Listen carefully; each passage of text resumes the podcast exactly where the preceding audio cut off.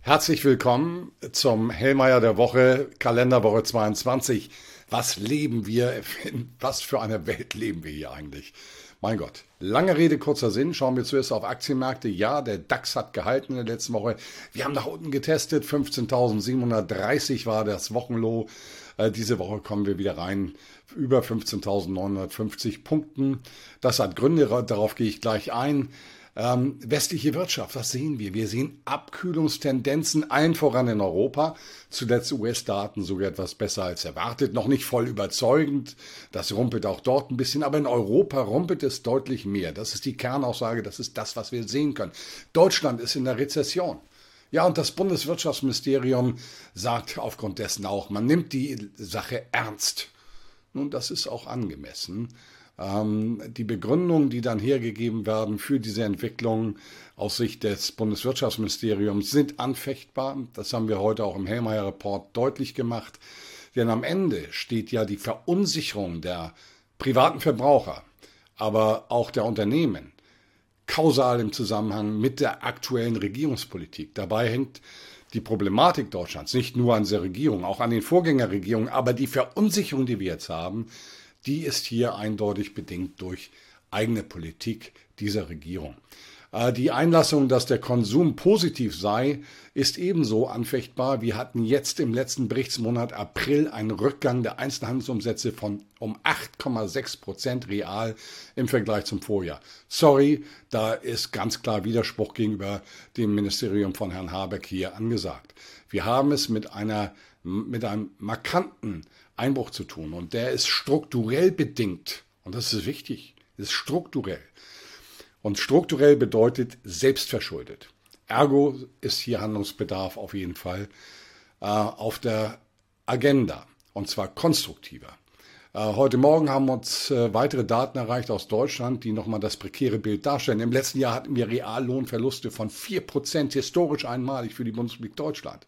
Im ersten Quartal lagen die Reallohnverluste im Vergleich zum Vorjahr bei minus 2,3%. Das heißt, diese Tendenz setzt sich fort. Wir haben Positives. Schuldenobergrenze USA. Wow, man hat eine Einigung. Ja, es gibt von Seiten diverser Republikaner äh, Einwände dagegen und die sind auch durchaus kausal begründbar, denn am Ende ist dieses Paket, das jetzt geschnürt worden ist, nicht die Lösung des strukturellen Problems. Äh, wenn man sich anschaut, wir haben für die nächsten Jahre 23 bis 28 eine Reduktion äh, im Haushalt um 0,1 bis 0,2 Prozent der Wirtschaftsleistung. Dafür mit dem gesamten Konstrukt US-Wirtschaft zu spielen, war schon eine Hausnummer. Äh, aber wir haben jetzt erstmal diese Einigung. Die Wahrscheinlichkeit ist sehr hoch, dass es dafür auch eine parlamentarische Mehrheit gibt, sowohl im Kongress als auch im Senat. Ähm, aber auch das muss jetzt erstmal geliefert werden, bevor Herr Biden sein, seine Unterschrift unter äh, diesen Responsibility Fiscal Act setzen kann. Was haben wir noch bekommen? Die Wahl von Herrn Erdogan in der Türkei. Das hat den Westen weniger erfreut. Das sehen wir auch an den ersten Reaktionen. Man hatte auf die Opposition gesetzt, um das Verhältnis zur Türkei auch in der Geopolitik ein Stück weit neu zu beordnen. Das ist nun keine Realität. Und damit schauen wir jetzt mal auf das, was an der Datenfront diese Woche passieren wird. Wir bekommen heute am 30. Mai die äh, Daten von der, aus der Eurozone über Geldmengenwachstum M3 soll um 2,1 nach 2,5 Prozent zulegen. Auch bei den Krediten äh, an die privaten Haushalte, an die Firmen ist eher eine negative Tendenz. Äh, wahrscheinlich hier gibt es keine Prognosen. Fakt ist, dass sich die Dynamik abkühlt. Und das sagen uns diese monetären Daten. Aus den USA bekommen wir drei Datensätze. Einmal den Case-Schiller-Hauspreisvergleich, 20 Städtevergleich. Im Jahresvergleich wird erwartet hier nach plus 0,4 Prozent, bei den Preisen jetzt minus 1,6. Unterstreicht doch mal, dass eben auch in den USA es rumpelt, insbesondere eben an den Immobilienmärkten. Das ist kausal verbunden auch mit der Zinspolitik, keine Frage. Das Verbrauchervertrauen nach Lesart des Conference Board, eine notorisch volatile Datenreihe. Hier jetzt erwartet 101,3 zuletzt 99,0 Punkte. Also die Stimmung auch da eher ein Stück weit mit einem Rücksetzer, obwohl äh, das Pendant von der Universität of Michigan ja am Freitag leicht positiv überraschte, besser im finalen Wert als der vorläufige Wert und die Prognose. Dann kommt noch der Dallas Fed Manufacturing Business Index, also wie ist im Bereich verarbeitendes Gewerbe in der Fed-Region der äh, Dallas ähm, die Wirtschaftslage zuletzt minus 23,4 Punkte, das ist sehr, sehr schwach. Äh, schauen wir mal, keine Prognose verfügbar, aber hier sind Überraschungen drin, eher wohl auf der positiven Seite.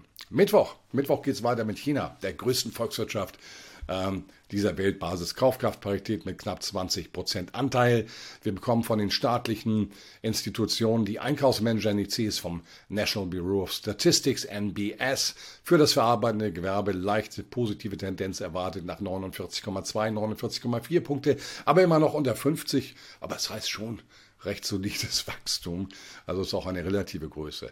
Der Composite PMI, also für die Gesamtwirtschaft, war zuletzt 54,4, keine Prognose und auch für den Dienstleistungssektor zuletzt 56,4 auch keine Prognose. Aber insgesamt Composite Index sollte deutlich positiv bleiben.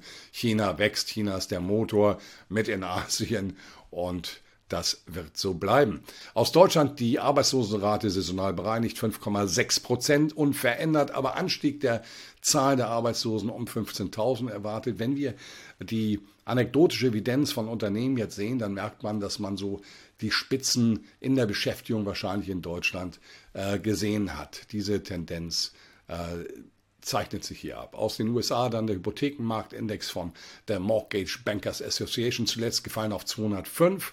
Historisch ist das ein sehr, sehr niedriges Niveau, die niedrigste Niveau seit 1997.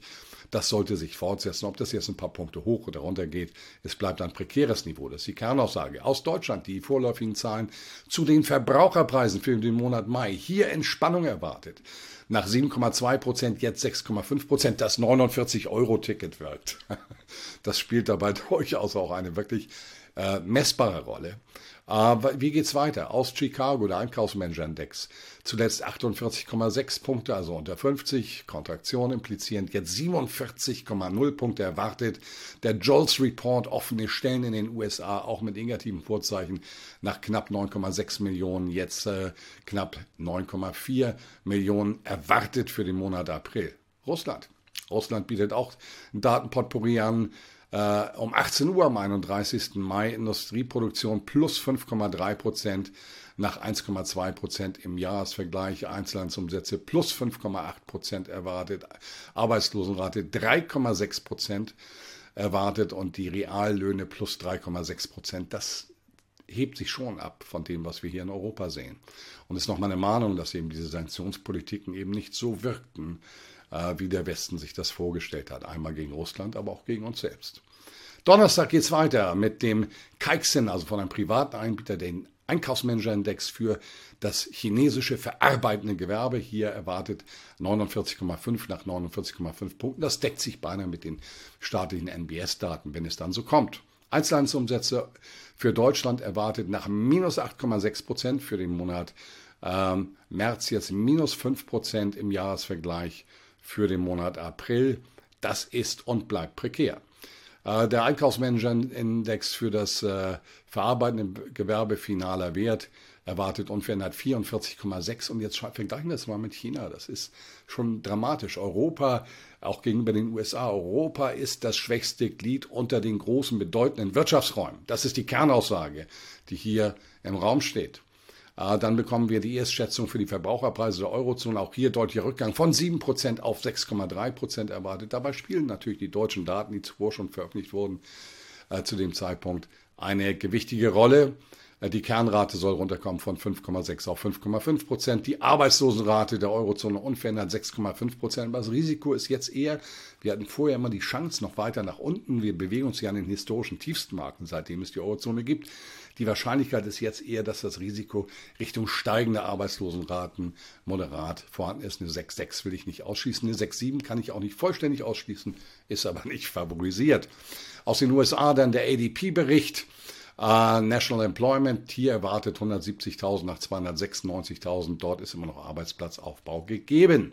Aus den USA weiterhin am Donnerstag noch der S&P Global Manufacturing PMI 48,5, also hier auch Vergleich nochmal Eurozone 44,6.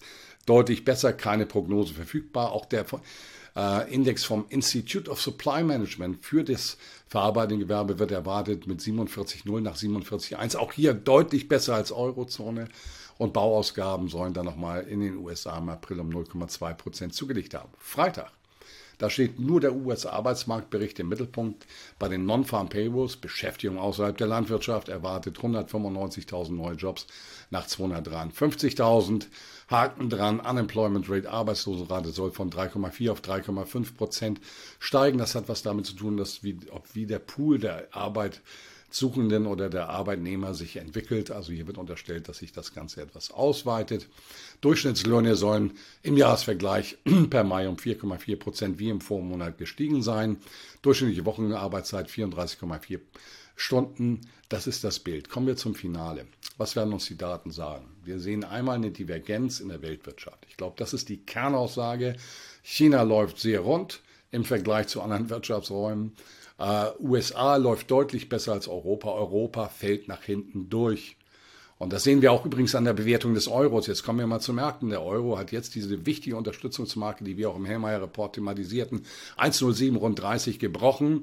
Und damit gehen wir jetzt vom Bias positiv des Euros, Anstieg von 95 bis auf 1,10 auf neutral. Das hat damit zu tun. Da gibt es Kausalitäten. Ähm, ja, wir müssen auf das Schuldenlimit diese Woche noch schauen, dass das parlamentarische auch alles so läuft, wie es jetzt im Raum steht und diskontiert wird. US-Arbeitsmarkt sind die überragenden Daten neben den Preisdaten aus der Eurozone. Meine sehr verehrten Damen und Herren, ich verabschiede mich für die Kalenderwoche 22. Nächste Woche bin ich nicht vor Ort. Ich darf auch mal Urlaub haben. Ich grüße Sie dann von der Nordsee, von meiner Lieblingsinsel. Und ich freue mich dann auf die Kalenderwoche 24. Dann sehen wir uns wieder. Vielen Dank für Ihre Treue und Aufmerksamkeit.